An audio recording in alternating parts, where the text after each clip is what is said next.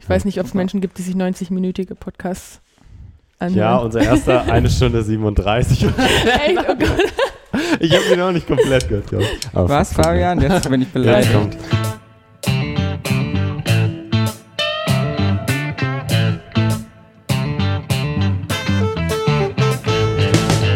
Herzlich willkommen zur zweiten Ausgabe von Ungleich Audio.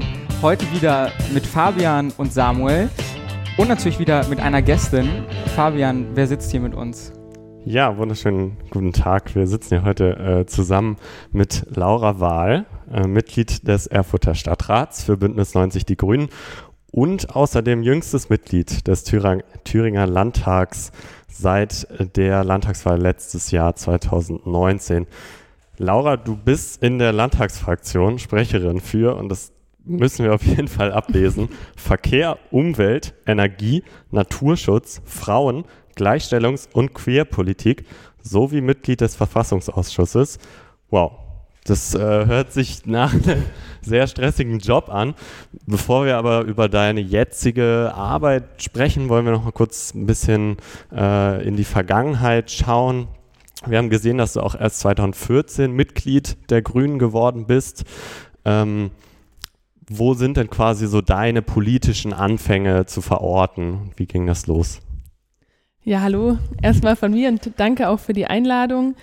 Also ich bin politisch aktiv geworden, als ich auch für mein Studium hier nach Erfurt gekommen bin. Und damals war der Beschluss von meiner Seite aus, dass ich nicht mehr nur mich irgendwie zivilgesellschaftlich einbringen möchte, zum Beispiel über Umweltverbände kann man das ja machen, sondern auch politisch ähm, aktiv sein möchte und darüber halt gerade die Rahmenbedingungen unserer Gesellschaft gestalten, weil Politik setzt ja eigentlich dort an ähm, und regelt die grundlegenden Sachen. Und gerade im Bereich des Klimaschutzes zum Beispiel muss ich sagen, ist es total wichtig, was die Umweltverbände machen, aber prinzipiell, wenn politisch einfach richtige ähm, oder weitreichende em Emissionsreduktionen festgelegt würden, da die richtigen Entscheidungen getroffen würden, dann ähm, bewirkt das sozusagen am Ursprung des Problems die richtigen Dinge.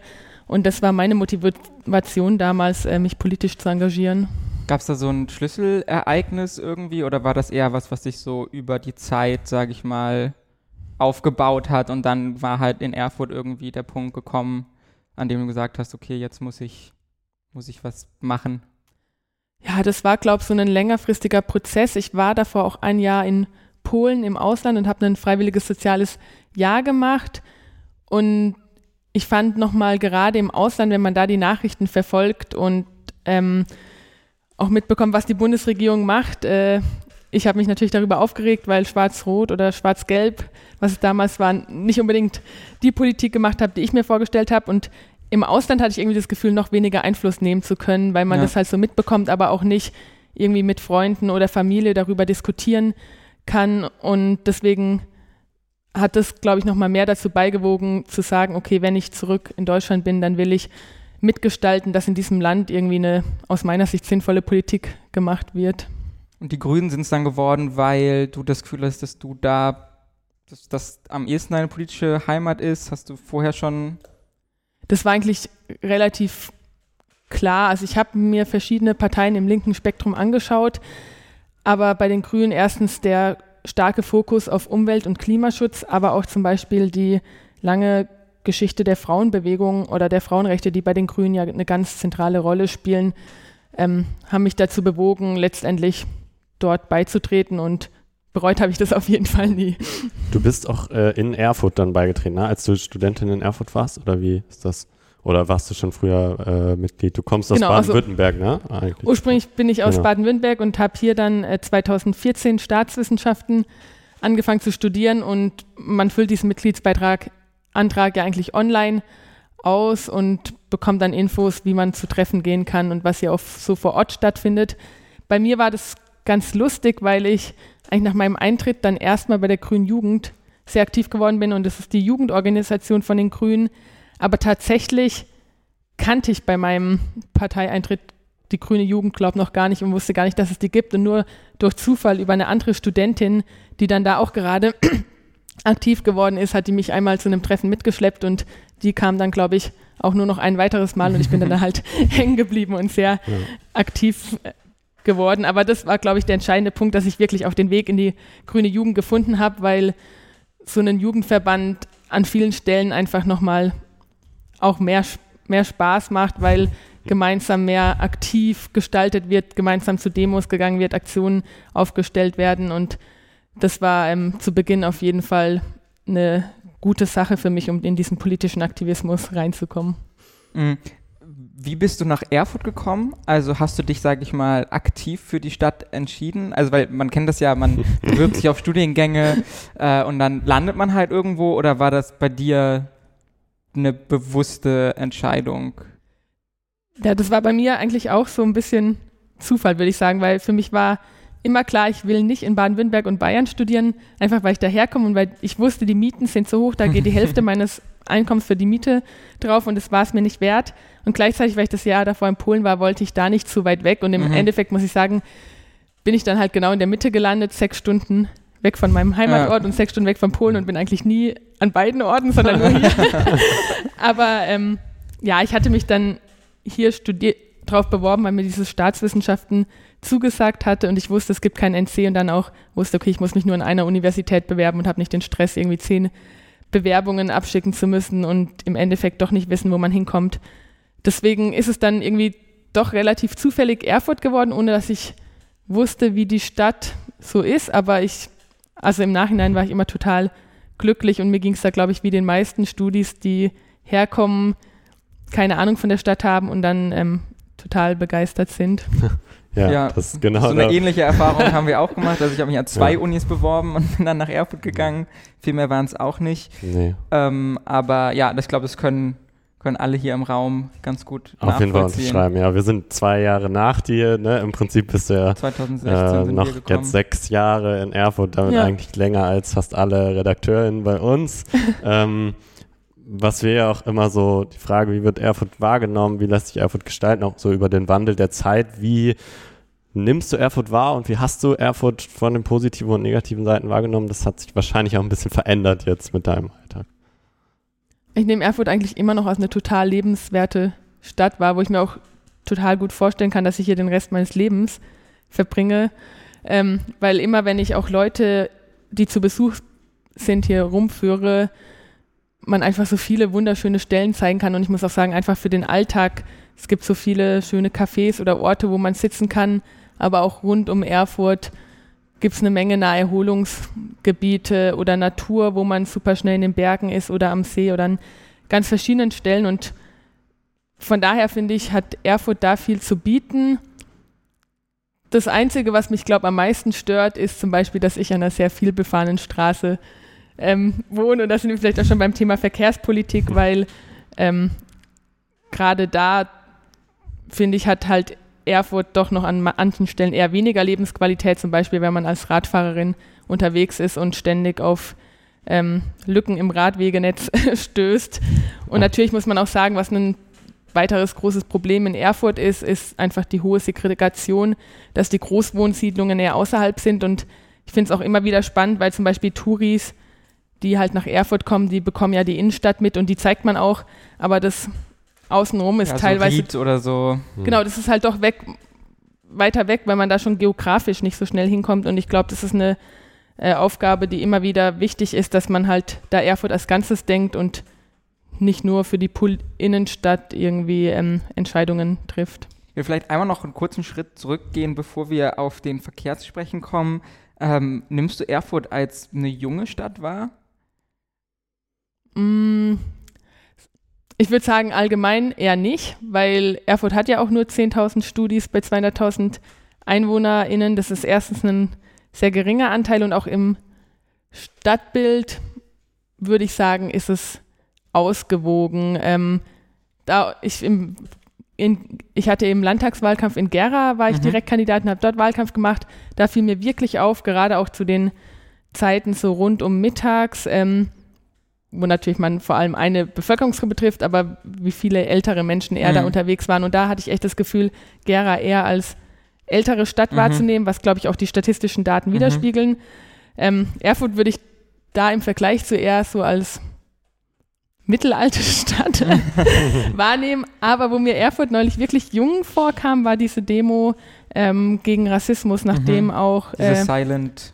Genau, Demo, da waren ja, ja wirklich äh, 2000 Menschen auf dem Domplatz. Das war erstens, glaube ich, eine der größten Demos seit langem und auch danach fand ich es total krass, ähm, dass ich fast das Gefühl hatte, ich gehöre hier zum älteren Durchschnitt und das kommt doch selten vor, aber das fand ich sehr, sehr beeindruckend, wie viele junge Leute da auf dieser Demo waren, die ja. man sonst, mhm. glaube ich, nicht Weil bisher wir wahrgenommen nehmen das immer fast eher als Problem wahr, oder? Also so war so mein Eindruck, beziehungsweise es ist sehr gut, dass sich so viele junge Menschen da engagieren, aber mhm. ich hatte auch das Gefühl, nach dem Thüringen-Eklat da im Februar mit der, äh, mit der Wahl des Ministerpräsidenten und so weiter, ähm, da die Demos auch direkt an dem Tag und so im Anschluss, die waren sehr, sehr jung geprägt. Also ja. so das äh, und da frage ich mich immer, ist das nicht auch ein bisschen Das kann man positiv schade, und negativ genau. sehen, würde ich sagen, ne? ähm, wenn auslegen. irgendwie so das ja. politische Engagement da an den jungen Leuten mehr oder weniger hängen bleibt, sage ich mal. Mhm. Ähm, was mir aber da gerade auch noch eingefallen ist, wo was auch so ein bisschen um die Segregation geht.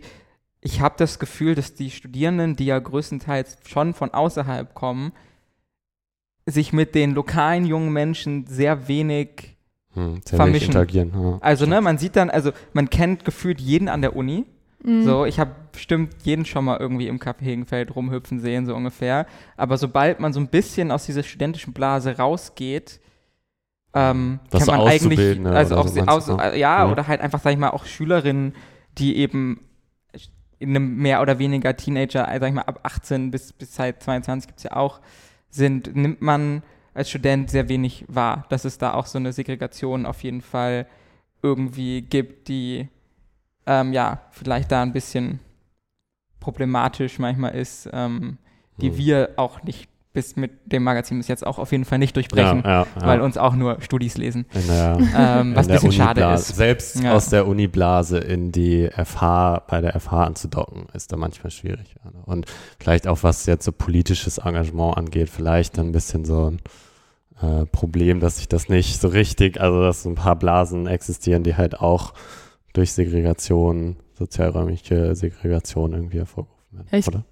glaube, sowas durch, kann man halt auch als Einzelner durchbrechen, indem man wirklich sich in bestimmten Gruppen engagiert, die halt in der Stadt angedockt sind. Also Basement ist ja sogar ein Uni-Projekt, ja. aber es gibt ja mhm. super viele verschiedene Sachen und dann kommt man auch mehr mit äh, verschiedenen Menschengruppen in Kontakt. Aber das stimmt schon, man kann auch gut in seiner Uni-Bubble bleiben und ja. kommt da nicht raus. Ja. Wie war es bei der Grünen Jugend, ganz kurz? Äh, wie war da so dein Eindruck von, der, von den Leuten, die da so aktiv waren? Also es sind tatsächlich auch bei uns immer viele Studis, auch wenn wir Azubis dazu bekommen und da auch dran arbeiten, weil unser Anspruch das ist, ähm, auch einfach in unseren Mitgliederstrukturen diverser zu werden. Und ähm, ich finde, wenn wir den Anspruch haben, Gesellschaft zu verändern, dann reicht es halt nicht, wenn wir über bestimmte Menschengruppen sprechen, sondern müssen wir gerade auch Minderheiten wie zum Beispiel Menschen mit Migrationshintergrund auch die Möglichkeit geben, sich einzubringen und da eine politische Stimme zu entfalten. Und wenn das eben nicht der Fall ist, dass solche Menschen in unseren Strukturen sind, dann müssen wir uns fragen, was, was machen wir sozusagen falsch. Und da arbeiten wir auch dran, ähm, auch als grüne Jugend als Ganzes, aber es ist tatsächlich ein Prozess, der sich sehr viel leichter immer aussprechen lässt, als es ähm, dann im Endeffekt umzusetzen ist. Ja, das kennen wir ja ganz gut. Also wir, ja. wir haben ja, wir wollen auch immer gerne, dass irgendwie Leute außerhalb des studentischen Umfelds bei uns mitmachen, aber es ist extrem schwer, also für uns wahrscheinlich noch mal mehr, aber allgemein extrem schwer dann da doch auszubrechen, selbst wenn man irgendwie den Anspruch hat. Ähm, um sozusagen jetzt noch mal auf deine Laufbahn zurückgekommen, äh, zurückzukommen, du bist 2014 nach Erfurt gekommen, bist dann in die Grüne Jugend eingetreten, hast dich dann dort engagiert. Zu welchem Zeitpunkt kam denn das erste Mal auf, dass du vielleicht auch irgendwie ein Mandat anstrebst oder wurdest du darauf angesprochen? Wie hat sich das so entwickelt? Also es stand eigentlich echt am Ende meiner Entwicklung. Das war zu Beginn tatsächlich so, dass ich in der Ortsgruppe Erfurt sehr aktiv war und dann äh, das Thema Sprecherinnenwahl aufkam und bei den Grünen wie auch bei der Grünen Jugend haben wir immer eine Doppelspitze, also einen Mann und eine Frau, bei der Grünen Jugend Frau, Inter- oder Transperson, das fassen wir ähm, offener, die sozusagen zusammen die Doppelspitze bilden und da war natürlich das dann so, dass sich halt keine Frau gefunden hat.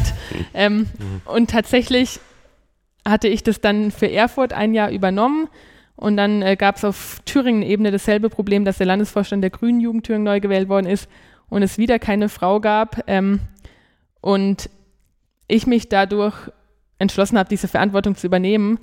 Ähm, und im Nachhinein muss ich sagen, macht mich das schon auch gerade diese Erfahrung zu einer Verfechterin der Quote, weil ich gemerkt habe, ich von allein wäre niemals mhm. auf die Idee gekommen, zu sagen, hier, ich werde jetzt Landessprecherin der Grünen Jugend Thüringen, weil ich habe da Bock drauf oder ich kann das, ähm, sondern bei mir hat es wirklich diesen Anstoß äh, gebraucht, zu sagen, okay, es braucht hier irgendjemand, der es macht. Mhm. Und ich habe dann im Amt erst gemerkt, dass ich das eigentlich ganz gut kann und dass mir das auch eine Menge Spaß macht. Und im Endeffekt habe ich ja tatsächlich dann diesen Sprecherinnenposten bei der Grünen Jugend Thüringen drei Jahre mhm. lang gemacht.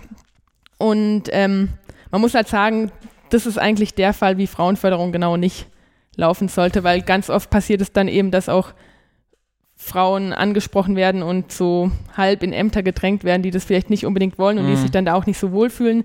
Deswegen muss Frauenförderung eigentlich viel, viel früher ansetzen und frühzeitig äh, Leute drauf ansprechen, kann man, kannst du dir nicht vorstellen, dieses, für dieses Amt zu kandidieren oder wäre das nicht eine Überlegung, da Leute darauf vorzubereiten? Ähm, aber in meinem Fall, sag ich mal, hat es irgendwie gepasst und es war dann im End, zum Ende hin, dass die Landtagswahlen praktisch auftauchten und ich auch durch mein Engagement da in der gesamten Partei eigentlich in Thüringen relativ bekannt geworden mhm. war oder da auch viel Rückhalt verspürt habe und deswegen kam dann bei mir die Entscheidung, ähm, dass ich einerseits die Möglichkeit gesehen habe, okay, ich könnte wirklich auf die Landesliste gewählt werden und dann auch die Entscheidung, das tun zu wollen, kam, aber es war niemals so, dass ich irgendwie in die Partei eingetreten bin mit dem Ziel hier, ich werde jetzt Landes. Landtagsabgeordnete. Und da bin ich im Nachhinein auch ganz froh drum, dass es eben so rum passiert ist, weil man dann weil ich dann durch, dadurch mehr meinen Weg gegangen bin und mich nicht irgendwie von ja. irgendwelchen Zielvorstellungen abhängig ja. gemacht habe. Tja, wollen wir überleiten äh, zu unserem Thema, ersten großen Thema sozusagen. Mobilität haben wir uns ja so ein bisschen auch beim Ungleichmagazin jetzt auf die Fahnen äh, geschrieben und gerade weil wir aktive Fahrradfahrer und Fahrrad Fahrradfahrerinnen auch in der Redaktion sind ähm, und merken, dass äh, klappt ja nicht so gut. und ich glaube, das war so der Ansatzpunkt, ähm, bei uns überhaupt mal darüber zu reden, was wir äh, gefunden haben und äh, was vielleicht so als kleiner Einstieg, einfach um das mal zu erklären, dass du auch Mitglied im Aufsichtsrat der EFAG bist. Mhm. Ähm, wie kann man sich das vorstellen? Und was macht so ein Aufsichtsrat? Das ist tatsächlich auch eine Frage. Also, was machen Aufsichtsräte? Ja, und speziell bei der, bei der EFAG. Stimmt, das ist, ähm, das ist so eine Begleiterscheinung eines kommunalen Amtes, was mir davor auch nicht bewusst war. Es ist einfach so, dass die städtischen Unternehmen, also die EFAG ist ja tatsächlich Teil der Stadtwerke Erfurt, aber ja. es gibt äh, zum Beispiel noch die Kovo und hm. ach, verschiedene Unternehmen und das haben die Stadtratsfraktionen jeweils in verschiedener Anzahl äh, Aufsichtsratposten mhm. und deswegen ähm, entsenden da die Stadtratsfraktionen Leute und in der EFAG sind insgesamt neun Aufsichtsräte, da kommen drei von der Arbeitnehmerseite und dann gibt es noch sechs VertreterInnen der Fraktionen. Unter anderem haben wir als Grüne eben einen Posten bekommen und den habe ich dann wahrgenommen, weil ich ja eben auch für das Thema Mobilitätspolitik ja. zuständig bin und da passt es bei der EFA ganz gut. Und prinzipiell machst du als Aufsichtsrätin eigentlich, bist du so eine Art Kontrollorgan zum Vorstand. Also der Vorstand ähm, regelt das tägliche Geschäft, äh, gibt die großen Leitlinien vor, aber ähm, so, wir bekommen jeden, jeden, jedes Quartal zum Beispiel den Quartalsbericht, mhm. wie ist die aktuelle Entwicklung des Unternehmens oder bestimmte größere Entscheidungen, die treffen wir halt dann aufs Aufsichtsrat und sind dadurch auch äh, wirklich verantwortlich dafür, was passiert. Ähm, das heißt, ihr habt so eine Art Vetorecht? Oder also, oder das, oder könnt ihr auch sagen, wenn jetzt die EFAG sagt, keine Ahnung, wir erhöhen die Ticketpreise um 100 Prozent, könnte da der Aufsichtsrat sagen, so, nee, Kinder, so geht das jetzt nicht? Genau, prinzipiell äh, treffen wir schon solche Entscheidungen. Bei der Frage ist es schwierig, weil das mit dem VMT, also dem Verkehrsverbund Mittelthüringen, mhm. okay. alles zusammenhängt.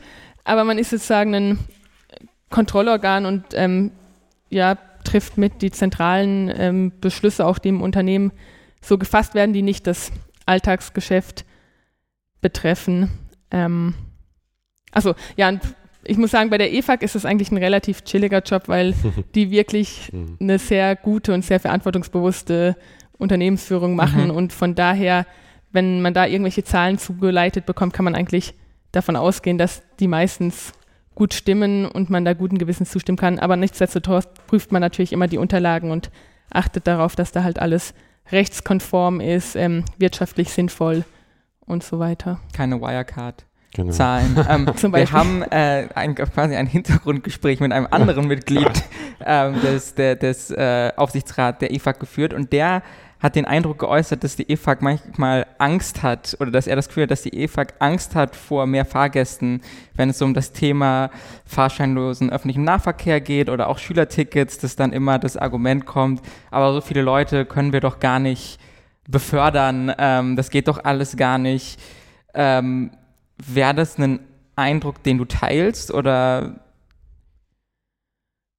Nicht unbedingt. Also die EFAG hat da halt bestimmte Zwänge und prinzipiell äh, verfolgen die auch unternehmerisch eine, eine ähm, Ausrichtung dahin, dass es mehr Fahrgäste gibt, dass mehr Kilometer gefahren werden. Aber das Problem ist sozusagen ein bisschen, dass einfach schon jetzt die, gerade die Straßenbahnen an vielen Stellen Kapazitätsgrenzen erreicht werden. Und jetzt kommen ja größere Straßenbahnen.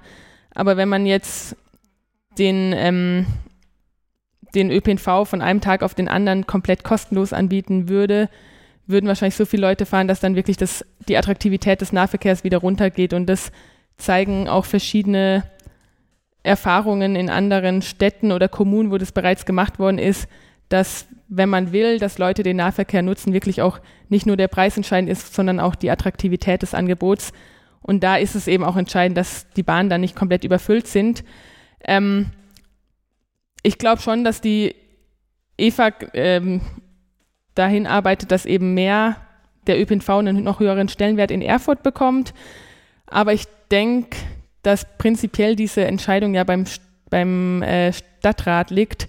Und da fehlt eben bisher dieses mhm. Signal zu sagen, okay, wir, wir, wir, wir vergrößern zwar so nach und nach peu à peu das Angebot, aber diesen Schritt zu sagen, okay, wir wollen jetzt wirklich hier eine Verkehrswende innerstädtisch und äh, der ÖPNV soll noch einen viel, viel höheren Stellenwert bekommen. Das müsste eigentlich, da müsste die politische mhm. Entscheidung kommen und dafür sehe ich gerade keine Mehrheit im Stadtrat.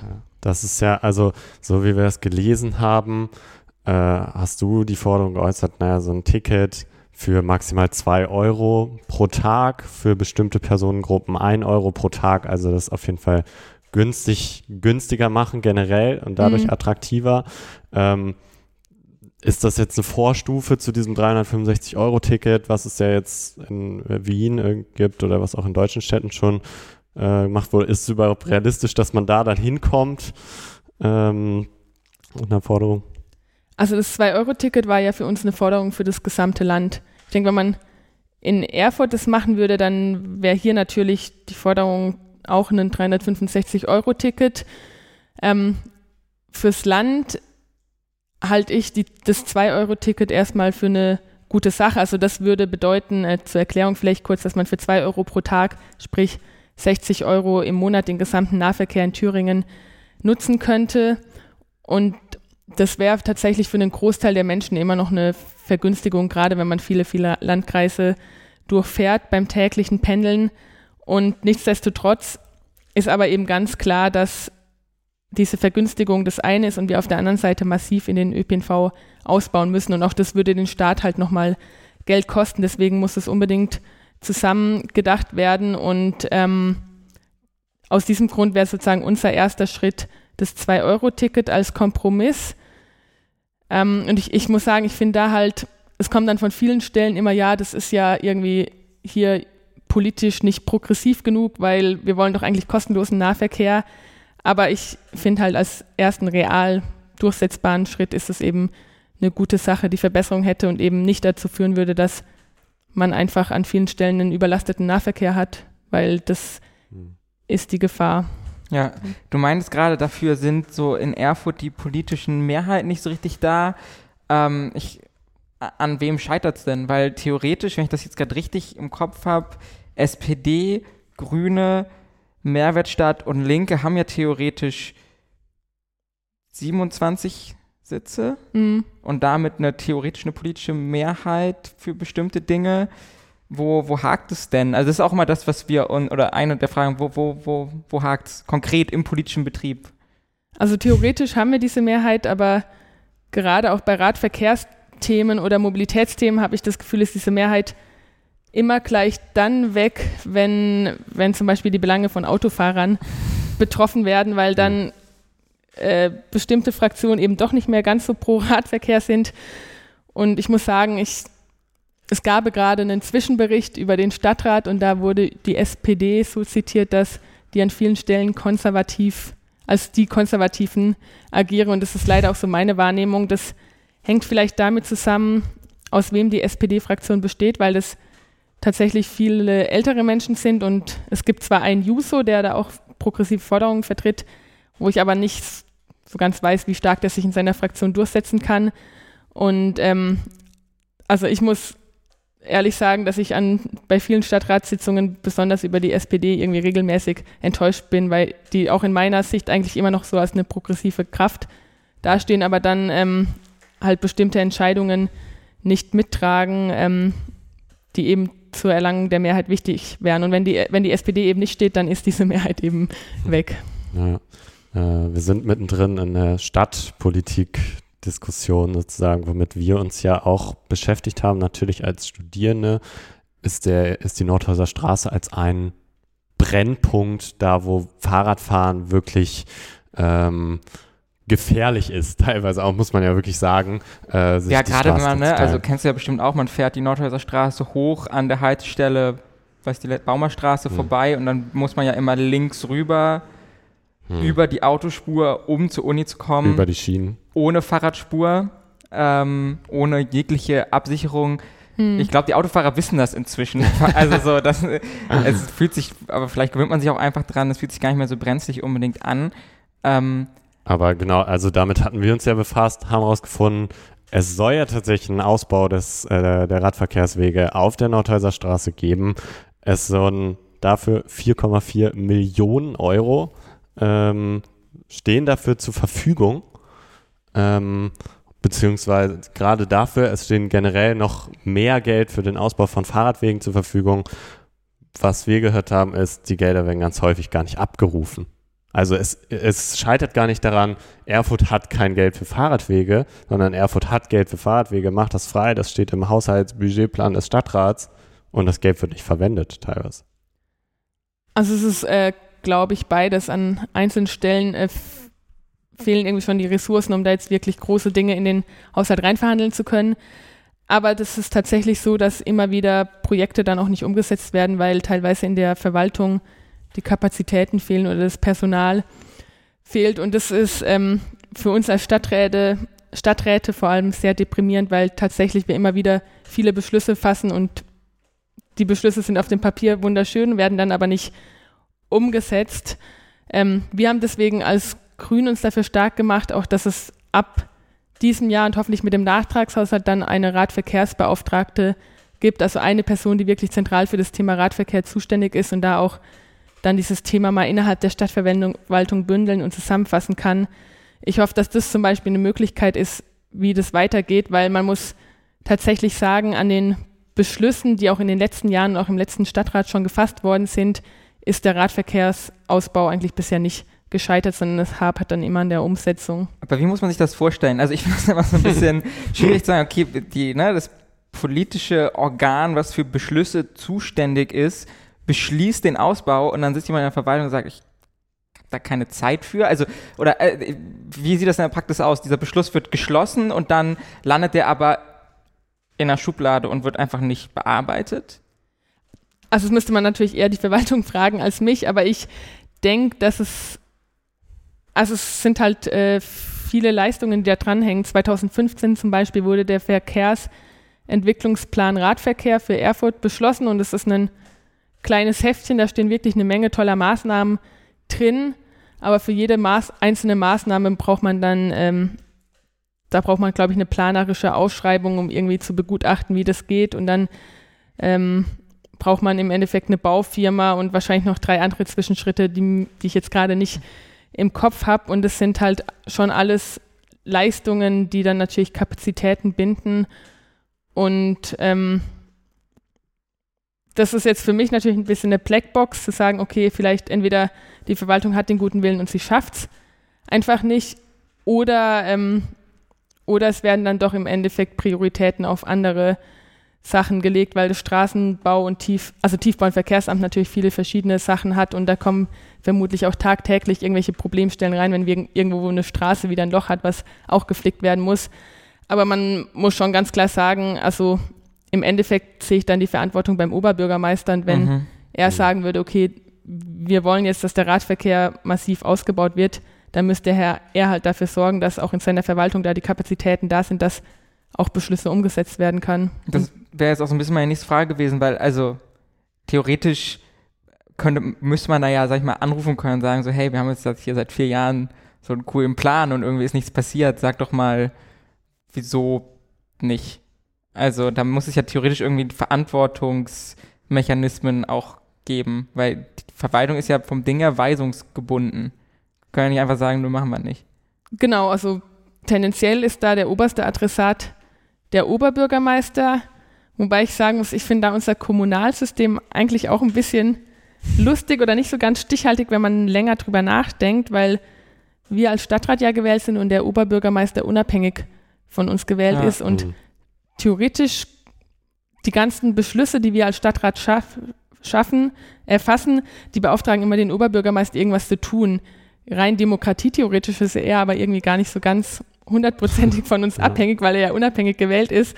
Also mhm. an der Stelle erschließt sich es mir noch nicht so ganz, ähm, dieses Kommunalsystem, aber prinzipiell ähm, ist er sozusagen als Kopf der Verwaltung dafür zuständig und trägt dann auch die Verantwortung, wenn halt einfach nichts vorangeht. Und es ist ja so, dass wir als Stadtrat zum Beispiel diesen, bei diesem Radverkehrsthema immer wieder auch Beschlüsse fassen, ähm, die das nochmal, die diesen alten Beschluss aufgreifen und sagen, okay, hier sollen jetzt die Prioritäten draufgelegt werden, damit was vorangeht. Und ja, das ja, also was wir auch gehört haben, die Nordhäuser Straße, dass äh, das umgebaut werden soll, ist beschlossen. Ne? Das ist jetzt nur gerade aufgeschoben, so wie wir es gehört haben, aufgrund der Buga, weil die, die aus dem Norden quasi einen Zufahrtsweg darstellt, der dann nicht blockiert werden kann mit Baustellen. Genau, also die Nordhäuser Straße war ja tatsächlich auch ein relativ komplizierter Kompromiss, der damals gefunden worden ist, weil es eigentlich eine sehr schöne Variante auch für die Straße gab Dafür hätten aber ein paar Vorgärten fallen müssen und da war dann nicht die Verwaltung des Problems, sondern als da waren Parkplätze dann genutzt, ne? Oder? Genau, die aber eigentlich, ja. wo man sagen muss, das sind, die werden illegal als mhm. Parkplätze mhm. genutzt und sind da eigentlich gar nicht hin. Aber auf jeden Fall ähm, wäre dann halt ein bisschen Platz in den Vorgärten verschwunden und das fanden die AnwohnerInnen dann nicht mhm. so lustig. Ähm, und da war nicht die Verwaltung das Problem, ja. sondern es lag dann doch wieder an anderer Stelle. Aber ähm, genau, zur Buga soll jetzt der nördliche Teil schon, also Bundesgartenschau, der nördliche Teil ähm, gemacht werden und der südliche Teil kommt dann, glaube ich, danach, also 2022. Aber auch wenn man sich allein dieses Beispiel anschaut, ähm, dann sieht man diesen Beschluss, die Nordhäuser Straße mit Radwegen oder Radverkehrsschutzstreifen auszustatten, der ist schnell geschafft gefasst und das ist, glaube ich, schon 2016 passiert, aber ja. bis zur Umsetzung dauert es dann doch nochmal sechs Jahre, weil einfach auch mhm. konkret Baumaßnahmen zusammengedacht werden und ähm, das ist etwas, da braucht man politisch, glaube ich, manchmal echt einfach einen langen Atem, bis Dinge dann wirklich zur Umsetzung kommen. Ja. Frustriert dich das manchmal? Oder kommst du da so ganz gut mit klar? Weil ich würde, also ich würde, in einem Jahr hätte ich einen Burnout, weil ich das nicht irgendwie, ja, ich, also ich glaube, die Schwierigkeit ist halt dann im Politischen, dass, dass man wirklich an diesem einen Thema dranbleibt. Also das merke ich jetzt, weil es natürlich man dauernd irgendwie in der Zeitung und von allen verschiedenen Stellen von Problemen mitbekommt und am liebsten alle auf einmal lösen würde und das aber nicht so gut funktioniert. Und ähm, sich da auf jeden Fall einen Fokus zu setzen, ist eine Herausforderung. Aber ich muss schon auch sagen, es ist, ich denke, äh, ja, prinzipiell ist es nur zu begrüßen, wenn irgendwie Beschlüsse sowohl auf Stadtebene als auch auf Bundes äh, Landesebene schneller umgesetzt werden, weil es gibt auch so bestimmte Projekte wie die Elektrifizierung der Mitte-Deutschland-Verbindung. Das äh, ist die Bahnstrecke und da ist klar, dass das nicht vor 2028 geschieht, wo ich dann immer so denke, hey krass, das sind sieben Jahre und das soll ein Prozess sein, den man irgendwie jetzt schon nicht mehr beschleunigen kann. Also das sind dann einfach Zeithorizonte, ähm, wo es irgendwie schwierig erklärbar wird, auch wenn es vielleicht manchmal da halt viele, viele verschiedene Abstimmungsprozesse im Hintergrund stehen, die man so als normaler Bürger irgendwie nicht mitbekommt. Mhm. Aber trotzdem, also das Gefühl werden wir irgendwie über die Zeit, wo wir jetzt manchmal angefangen haben, uns mit dem Thema zu beschäftigen, nicht so richtig los, dass im Endeffekt in Erfurt dann doch ein politischer Wille zu einer tatsächlich progressiven Verkehrspolitik einfach fehlt, sowohl auf Seiten der Anwohnerinnen als auch, sage ich mal, in der letztendlichen Konsequenz auf politischer Ebene. Ich würde es so unterstreichen, unterschreiben, also weil zwar alle Fraktionen wirklich sagen, sie wollen die Radverkehrsförderung, aber ich glaube, bei manchen Fraktionen, die stellen sich dann darunter vor, okay, wir bauen ein paar Radwege, aber das soll halt möglichst nicht zulasten anderer gehen. Und aus meiner Sicht kann eine Verkehrswende, wenn wir die wollen, eben nur gelingen, wenn wir Flächengerechtigkeit oder Gerechtigkeit in verschiedenen Aspekten zwischen den Verkehrsträgern darstellen. Und da muss man einfach sagen, ist das Auto an vielen Stellen noch super privilegiert. Schon allein, wenn ich mir ähm, Parkgebühren anschaue und die mit ÖPNV-Tickets vergleiche, dann ist da einfach ja. keine Kostengerechtigkeit. Und wenn wir sozusagen wollen, wollen politisch, dass das Rad, aber vielleicht auch der Nahverkehr einen höheren Stellenwert bekommt, dann müssen wir da Kostengerechtigkeit herstellen. Das bedeutet halt auch, dass man an der einen oder anderen Stelle Autofahren einschränkt, Autofahren oder das Parken teurer macht. Und dazu braucht man dann aber dem, den Willen. Und das ist dann, wenn es dann zu solchen Maßnahmen kommt, die vielleicht auch nicht nur auf Gegenliebe stoßen, ähm, dann sind halt nicht mehr alle dabei. Und das mhm. ist halt dann ein Grund, warum es aus meiner Sicht auch nicht vorankommt. Ich, ich denke aber schon prinzipiell und deswegen engagiere ich mich auch politisch, könnte man durchaus sagen, ähm, wenn wir jetzt Kommunalwahlen haben oder dann Oberbürgermeister kommt und sagt, okay, ich setze das Verkehrswende-Thema auf die Agenda und ich will da, dass sich wirklich was bewegt, lässt sich, glaube ich, auch an vielen Stellen was bewegen. Und das zeigen ja gerade jetzt ähm, einfach super viele Großstädte wie Paris oder Berlin, die jetzt zu Corona mhm. aus dem Nichts irgendwie da Maßnahmen geschaffen ja, haben ja. und hier, hier schaut man sich das staunend an und denkt so, ach, das könnte so schön sein. Ja, ja gerade, also ich finde gerade Erfurt ist eine Stadt, wo es sich einfach anbieten würde zu sagen, wir haben eine autofreie Innenstadt. Mhm. Es gibt hier mhm. eh keinen Platz.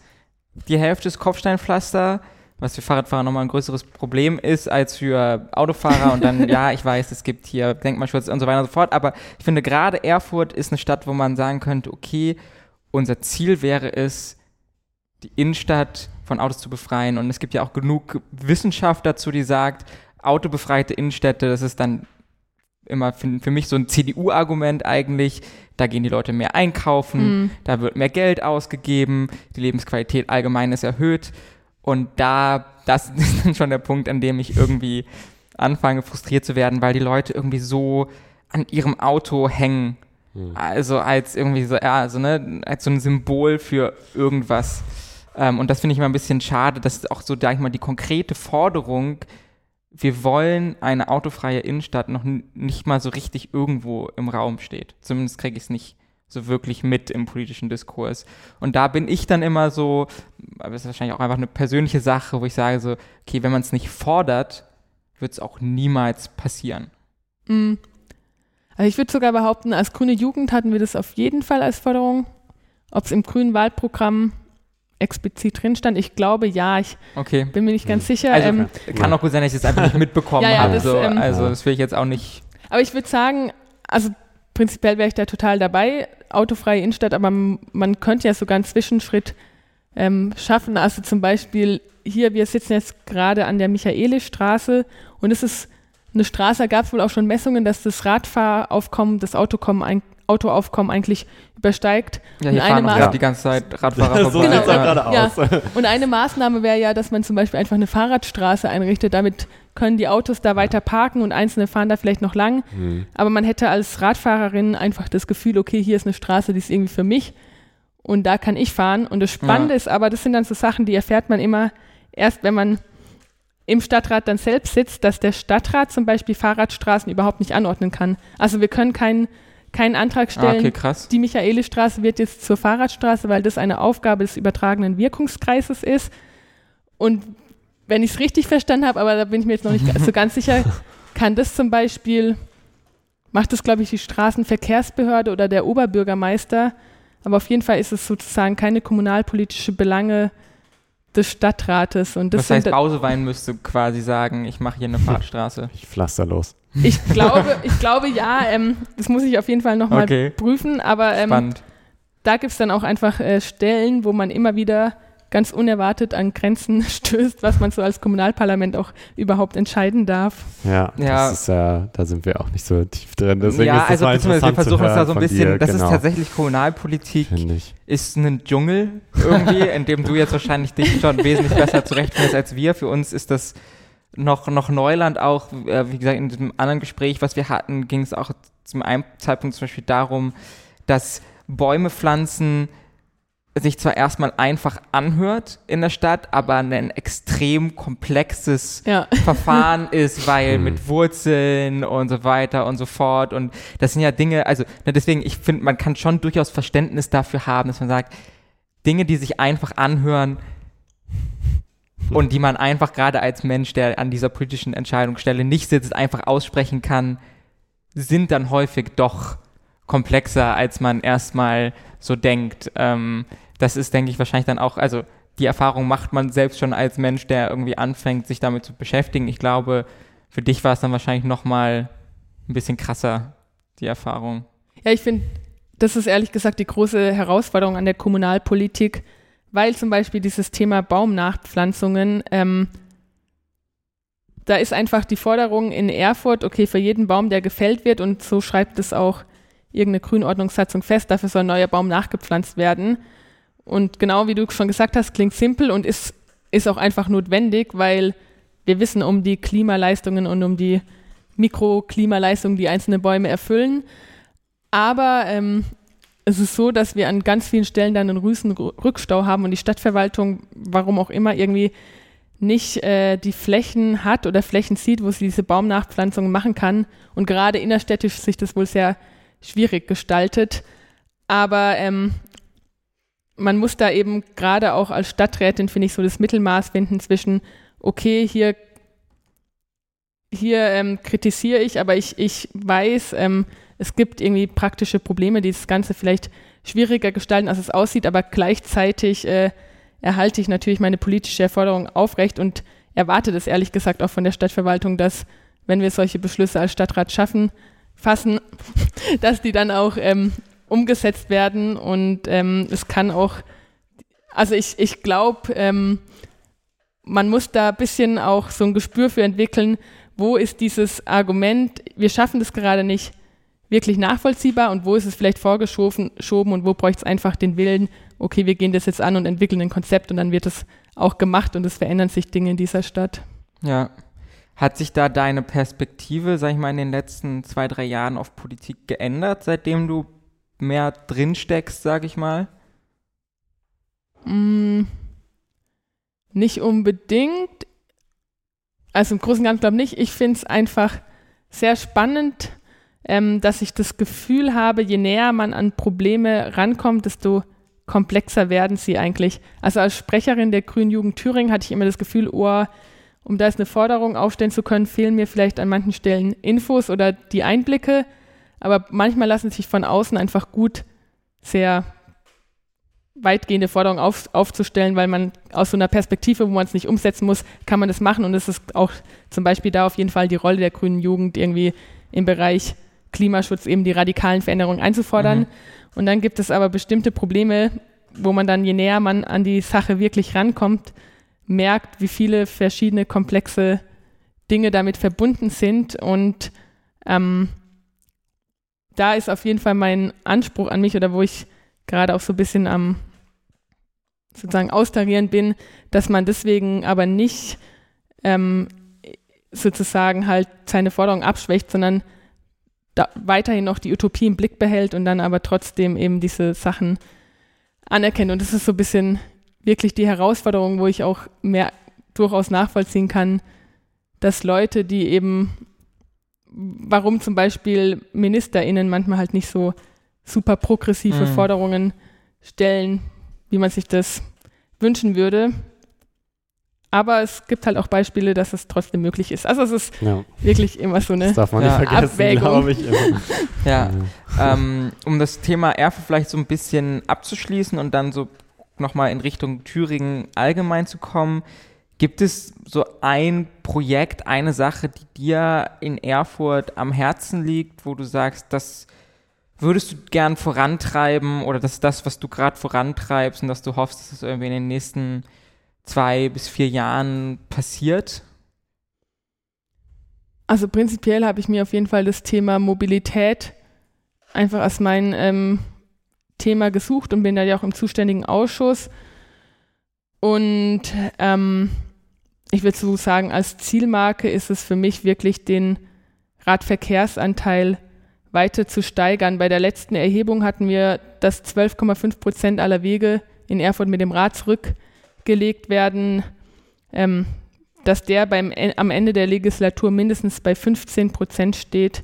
Das wäre, glaube ich, so mein Ziel und mhm. da halt die verschiedenen Maßnahmen ineinander zu denken ähm, und hinzubekommen. Und insgesamt ähm, ist das, wo wir auch gerade dran arbeiten, dass wir halt einen Weg finden, wie man da hinkommt. Also wenn wir haben jetzt zum Beispiel die die Feststellung gehabt, an vielen Stellen fehlt vielleicht das Geld oder das Personal, um diesen, dieses tolle Konzept Verkehrsentwicklungsplan Rad, was da mal geschrieben worden ist, umzusetzen, dass man dann vielleicht dafür eben andere Lösungen findet, wie ähm, eine Fahrspur sperren oder Pop-up-Bike-Lanes oder mehr Fahrradstraßen, die halt günstig sind, aber trotzdem Radfahrern das, das Gefühl geben, in dieser Stadt äh, willkommen zu sein und sich wertgeschätzt zu fühlen. Und ich ich finde, wenn man das erreicht hätte, dass sozusagen neue Studis, die nach Erfurt kommen, nicht als erstes den Eindruck gewinnen, in dieser Stadt ist Radfahren ganz schrecklich, dann ja. hätte ich einiges erreicht. Ja, sehr. Ja, äh, so viel erstmal zum Erfurt-spezifischen Mobilitätsthemen. Äh, was wir noch ein bisschen rausgegriffen haben, du bist ja auch Sprecherin für Energie und Umwelt und natürlich äh, bei den Grünen interessiert sich, wie lässt sich irgendwie die Klimakrise noch bewältigen? Oder welche Mechanismen müssen wir eigentlich äh, und können wir eigentlich treffen, um da äh, die fortschreitenden CO2-Emissionen irgendwie zu reduzieren? Was ja schon ganz viel über Verkehr gesprochen. Ich denke, das ist auch ein ganz wichtiges Thema, mhm. äh, wie ihr auch in eurem Klimakonjunkturprogramm da gesagt habt, die Emissionen in den Bereichen für Haushalte und so weiter, die sind in den letzten Jahren gesunken oder über die Zeit, die im Verkehr sind leicht gestiegen. So, also das muss man ja auch so, natürlich hängt das viel so mit diesem deutschen Autofetischismus irgendwie zusammen und so, über den wir gesprochen haben und ähm, aber ich denke, deswegen ist natürlich Verkehr ein großes Thema. Es gibt aber auch noch andere, zum Beispiel Gestaltung generell der Wirtschaft auch in Thüringen. Du bist Mitglied, der, die Jüngste im Thüringer Landtag. Ähm, schreibst davon, äh, von einem regionalen Wohlfahrtsindex. Das mhm. haben wir gefunden. Das ist also äh, Wirtschaft wird jetzt gerade sehr viel am Bruttoinlandsprodukt äh, noch gemessen. Wir haben auch sind jetzt keine Wirtschaftswissenschaftler, also aber ich hatte dennoch, Makroökonomie 1. Ich weiß wovon ich rede. Nein, ich yeah. muss keine Ahnung. Genau. Ähm, das, was wir gefunden haben, ist die Forderung der Abkehr von dieser BIP bezogenen Wirtschaftsevaluation hin zu etwas, was sich regionaler Wohlfahrtsindex nennt. Was können wir uns darunter vorstellen? Ja, das ähm, ist eigentlich ganz zentral, weil das Problem unseres Wirtschaftssystems, würde ich sagen, ist einerseits das Grundproblem, dass es halt auf Wachsen und ständiges Wachstum ausgelegt ist, wo man sagen muss, okay, wir haben halt nur einen Planeten und der hat begrenzte Ressourcen und da ist es eigentlich super logisch, dass ewiges Wachstum nicht funktionieren kann. Und ganz konkret, äh, wie dieses Wirtschaftssystem aber auch in Deutschland funktioniert, ist ja, dass es eben als Bruttoinlandsprodukt berechnet wird und da eben ähm, auch dieses Wachstum sich widerspiegelt, weil dieses Bruttoinlandsprodukt muss ja immer weiter steigen und wenn es einmal fällt, dann äh, haben gleich alle Wirtschaftsprofessoren äh, verfallen in eine Krise. Panik, ja. Aber eigentlich muss man sagen, dieses Bruttoinlandsprodukt spiegelt nicht die Ken Kernwerte unseres Lebens wider. Also ähm, wie glücklich Menschen sind, wie viel Zeit sie haben, wie wenig gestresst sie sind, das wird da eigentlich alles nicht äh, reflektiert drin, sondern das ist so das immer das Beispiel, was gebracht wird, wenn ein Autounfall passiert, der erstmal dafür sorgt, dass irgendwie Ressourcen kaputt gemacht werden, führt das aber zu einem steigenden Bruttoinlandsprodukt, weil dann Unternehmen beschäftigt werden, die das Auto wieder reparieren oder es wird gleich ein neues Auto gekauft, das führt noch zu einem noch mehr steigenden Bruttoinlandsprodukt.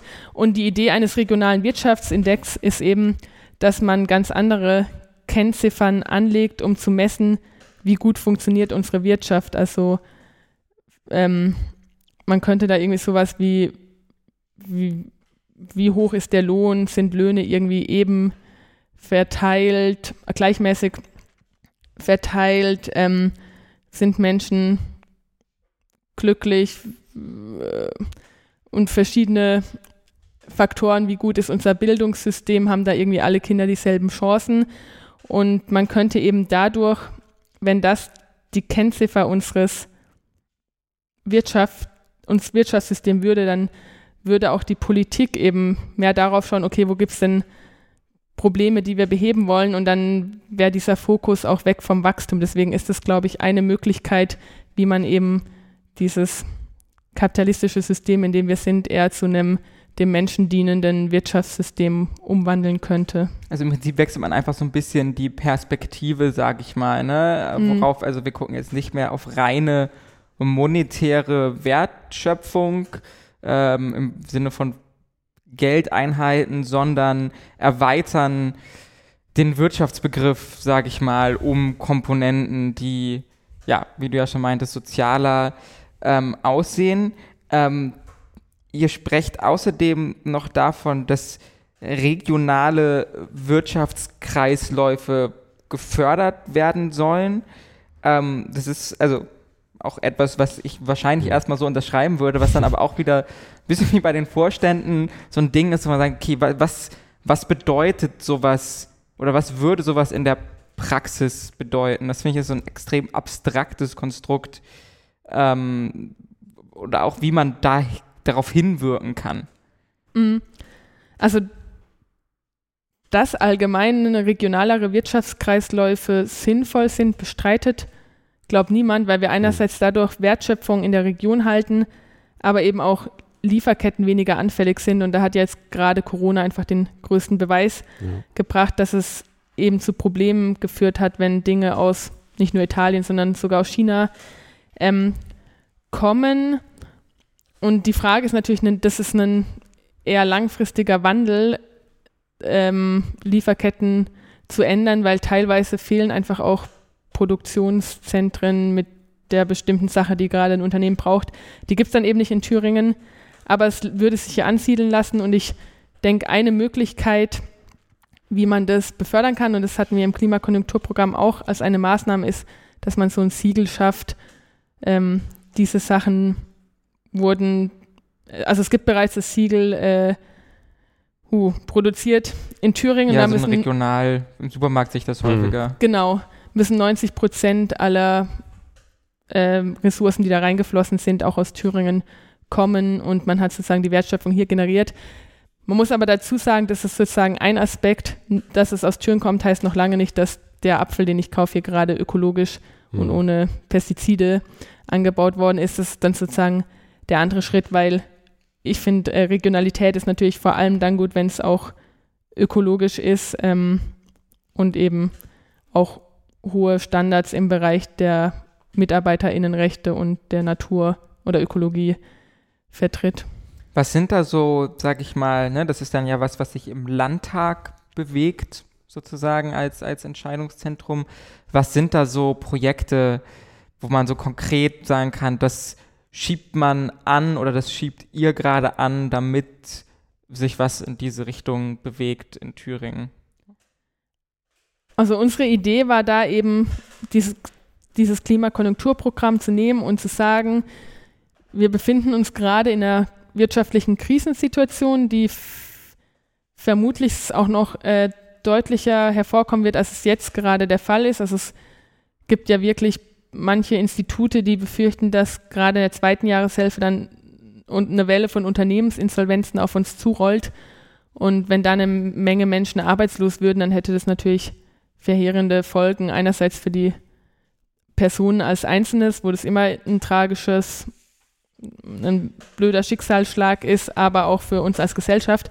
Und deswegen war unsere Idee, okay, wir nehmen als Staat jetzt Geld in die Hand und verteilen das aber nicht einfach nur irgendwie in der Gesellschaft, sondern ähm, stoßen damit die Investitionen an, die es braucht, um auch eine zukunftsfähigere Wirtschaft anzu, ähm, zu bewirken. Und ähm, ich finde gerade zum Beispiel der Energiesektor ist ja was, wenn wir die Energiewende voranbringen und mehr Solarenergie, aber auch Windenergie hier in Thüringen produzieren, ist ja auch etwas, wenn man das richtig macht, dass das ähm, Wertschöpfung vor Ort geriert, die eben hier bleibt und mhm. wir beziehen unsere Energie dann nicht mehr von der Kohle aus Brandenburg, wo wir hier eigentlich nur zahlen und überhaupt nichts von haben. Ist das etwas, das, worauf man auf Landespolitik dann tatsächlich Einfluss nehmen kann? Weil im Prinzip ist das ja ein gesamtdeutsches, wenn nicht weltweites oder gesamteuropäisches System zumindest, weil es ja auch Stromnetz extrem vernetzt ist irgendwie. Kann man darauf tatsächlich aktiv einwirken von hier aus? Also es gibt Rahmenbedingungen, da können wir das natürlich nicht, wie zum Beispiel äh, Stromsteuer oder so, das wird im Bund festgelegt. Aber ähm, gerade im Bereich der Energiewende gibt es schon einige Sachen, die man festlegen kann. Zum Beispiel, woran es hakt, ist gerade im Bereich der Windenergie sind diese sehr, sehr langwierigen Genehmigungsverfahren, die für alle Beteiligten eigentlich sehr unzufriedenstellend sind. Und da müsste man das Landesplanungs- Gesetz einfach novellieren und da neue Regelungen reinschreiben und das könnte man auch machen. Oder es gibt ja zum Beispiel eine Länderöffnungsklausel, äh, sowohl für Windenergie, aber auch im Bereich der Solarenergie, womit Länder festlegen können, dass bestimmte Freiflächen, sogenannte benachteiligte Gebiete in der Landwirtschaft, wo die weniger fruchtbar sind, dass die für Freiflächen Photovoltaikanlagen genutzt werden können. Und wenn man diese verschiedenen Bausteine miteinander ähm, kombiniert, kann man da auf Landesebene auf jeden Fall einen, seinen Teil dazu beitragen, dass die Energiewende gelingt oder eben das Gegenteil passiert. Hm. Äh, zum Klimakonjunkturprogramm. Wir haben reingeguckt, ihr schreibt gleich da auf der ersten Seite das Corona-Soforthilfeprogramm des Thüringer Landtags. Dafür sind 1,2 Milliarden Euro ähm, freigemacht worden.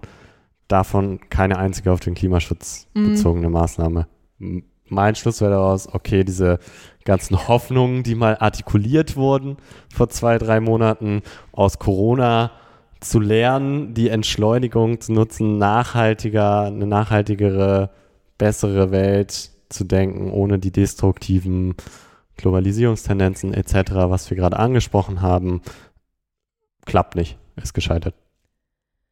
Ja, ganz so negativ würde ich es nicht sehen, aber das war tatsächlich meine erste Abstimmung im Parlament, wo ich noch ganz neu dabei war und deswegen auch nicht wirklich viel Einfluss genommen habe darauf, wie das alles entstanden ist. Und es blieb bei mir dann schon auch ein fades Gefühl zurück, weil wir einfach als Staat so viel Geld haben wir, glaube ich, in Thüringen noch nie in die Hand genommen.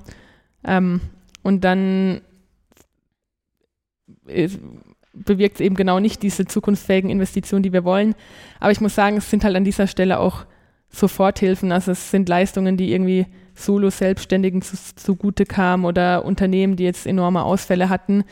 Und da ist natürlich eigentlich auch nicht der Sinn und Zweck davon, ähm, jetzt großartig Änderungen anzustoßen. Und ich glaube, das hätte man auch wenig kommunizieren können, zu sagen, okay, hier wenn sich Unternehmen gerade in absoluten Krisensituationen befinden und irgendwie kurz vorm Ausstehen und dann sollen sie noch jetzt ihr ganzen, ihre ganzen Lieferketten umstellen, um die ökologisch zu machen, sondern da sich dann diese Änderungen anzustoßen, sich dann wirklich im nächsten Schritt. Und es ist eben dieses Konjunkturprogramm, was jetzt auch nach der Sommerpause auf den Weg gebracht werden soll, dass man genau da diese Änderungen reinschreibt. Im Moment sind 300 Millionen für so eine Art Investitionsprogramm geplant. Das ist jetzt tatsächlich eher wenig, wenn man das im, in Vergleich setzt mit den Soforthilfen. Ich denke, wenn ein Großteil davon wirklich für Klimaschutz, Energiewende, Mobilitätswende genutzt wird, dann wäre das okay. Wenn ähm, das jetzt einfach, ich sag mal lapidar, als allgemeine Wirtschaftshilfen rausgeballert wird, würde ich das sehr, sehr kritisch sehen. Wie, also, wie hoch rechnest du da die Chancen, dass da was in die Richtung passiert? Also in Richtung Klimaschutz? Bist du da dem positiv gegenüber gestimmt? Eigentlich schon, weil also das, die Landesregierung, den Beschluss, den sie gefasst hatte, da wurde auch explizit festgelegt, dass Klimaschutz äh, eine Rolle spielen soll und ähm, da explizit drin vorkommen wird. Deswegen wird am Ende wirklich, glaube ich, die Frage sein, wie hoch und ähm, wie, wie effektiv die Maßnahmen sind, die rein sind. Weil es ist ja. gut und schön, wenn wir Klimaschutz draufschreiben, wenn es aber so ein paar, ich sag mal, eher symbolische Maßnahmen sind, bringt es wenig, sondern es müssen natürlich Maßnahmen sein, die wirklich dafür sorgen, dass Emissionszahlen auch in Thüringen reduziert werden. Wo kann man da in Thüringen am besten ansetzen? Wo wärst du, also was wären da so die effektivsten Maßnahmen aus deiner Sicht, tatsächlich radikal Emissionen zu kürzen? Auf jeden Fall der Energiesektor, weil das hat mir auch geschrieben, die integrierte äh, Klimaschutzstrategie der Landesregierung besagt, dass drei Viertel aller Emissionen energiebedingt sind in Thüringen. Und das heißt, ähm, dass wir eben genau da die größten Ansatzpotenziale haben. Und dafür brauchen wir aber mehr Windenergie und mehr Solarenergie und daran hakt es gerade so ein bisschen. Das heißt dann konkret sowas wie Fördertöpfe aufsetzen für Ausbau von Windenergie, irgendwie finanzielle Anreize schaffen, ähm, solche Maßnahmen. Die finanziellen Anreizmöglichkeiten sehe ich vor allem im Bereich der Solarenergie. Und wie ich schon gesagt hatte, äh, bei der Windenergie muss man eigentlich das Landesplanungsgesetz und da verschiedene Schritte novellieren. Was wir aber in dieser Legislatur, die ja voraussichtlich relativ kurz sein wird, wahrscheinlich leider gar nicht schaffen werden. Ähm, aber im Bereich der Windenergie kann man zum Beispiel die TEGA oder auch so regionale Klimaagenturen würden wir gerne einrichten, die BürgerInnen-Energie ähm, stärken, also die Bürger, die vor Ort irgendwie ein Windrad bauen wollen oder eine, in, oder eine Solaranlage errichten wollen, ähm, die eben diese kleineren Projekte viel stärker unterstützen, damit die das überhaupt schaffen können, weil auch solche Bürgerinitiativen oder Bürgerprojekte halt einfach vor vielen Herausforderungen stehen. Ja, ähm, hast du noch was zum Thema äh, Energie und Energiewende? Ansonsten ja. ähm, können wir vielleicht dann nochmal sozusagen zu dem letzten Punkt überleiten, den wir noch so ein bisschen äh, auf der auf der Karte, würde ich sagen, aber das ist ja falsch, auf der, der Agenda, Agenda, haben. Und den hast du gerade schon angesprochen, nämlich die wahrscheinlich relativ kurze Legislaturperiode und dann die Wahlen 2021, sag mal so, das politische Klima in Thüringen war ja turbulent, um es mal so auszudrücken, also insgesamt irgendwie so in letzter Zeit. Ähm, hast du, also du hast ja, sag ich mal, 2019 gerade Wahlkampf geführt. Du wirst dann 2021 oder wahrscheinlich noch 2020 wieder Wahlkampf führen. Ähm, freust du dich da drauf oder bist du, sag ich mal, eher so ein bisschen so, uff, schon wieder? Ich hatte es gerade hinter mir. Äh, also ich glaube, die meisten Parteimitglieder halten ihre Freude in Grenzen, weil natürlich halt ein Wahlkampf einfach immer stressig ist und man da auf Achse ist. Aber ähm, gleichzeitig muss ich sagen, sind es auch Phasen, die unglaublich viel Spaß machen, weil man einfach viel unterwegs ist, viel mit Leuten ins Gespräch kommt. Deswegen sehe ich das mit zweierlei Emotionen. Ich meine, das Gute ist auch, bei Wahlkampagnen glaub, laufen ja nie Dinge wirklich immer perfekt und deswegen hat man jetzt sozusagen nach ganz kurzer Möglichkeit die Chance, was wir letztes Mal ja. nicht gut gemacht haben, dieses Mal besser zu machen. Mhm. Und es wird auch ein sehr, sehr kurzer Wahlkampf und dafür sehr intensiv. Deswegen ist es ähm, okay und im Endeffekt ist es, glaube ich, eigentlich nicht die Frage, ob wir Lust oder auf Wahlkampf haben oder nicht, sondern ja. Äh, machen muss, es muss man es eh. ähm, ja. Man hat, also die Grünen haben ja, sag ich mal, in Thüringen im Bundesvergleich einen relativ schweren Stand so. Ähm, merkst du das auf der Straße, auch sag ich mal, verbunden mit deinem Alter? Fühlst du dich ernst genommen oder sagst du manchmal so, ach, das ist irgendwie alles so ein bisschen schwierig hier? Also ich spüre es eigentlich nicht so stark. Ich glaube, das liegt einfach auch daran, dass ich vor allem mit jüngeren Menschen interagiere und natürlich auch ich auch meine Aufgabe so ein bisschen daran sehe, gerade diese Zielgruppe irgendwie politisch mitzunehmen und anzusprechen und deswegen ähm, jetzt auch nicht so mega oft mit Menschen, mit älteren BürgerInnen irgendwo auf dem Land in, einfach ins Gespräch komme, weil ich auch für die Städte Erfurt, Jena und Gera zuständig bin und hier vor allem meine Veranstaltung mache. Aber äh, sicherlich zum Beispiel im Wahlkampf, wenn es dann um das Thema Energie geht oder Mobilität, ähm, sind wir im ganzen Land unterwegs und kommen da auch mit verschiedenen Menschen ins Gespräch. Aber ja, es ist halt das, mit einigen Leuten lässt sich gut diskutieren und mit anderen ist es halt einfach sehr, sehr schwierig und ja, ja da kann man, glaube ich, auch wirklich halt nicht einfach jeden überzeugen, aber hm.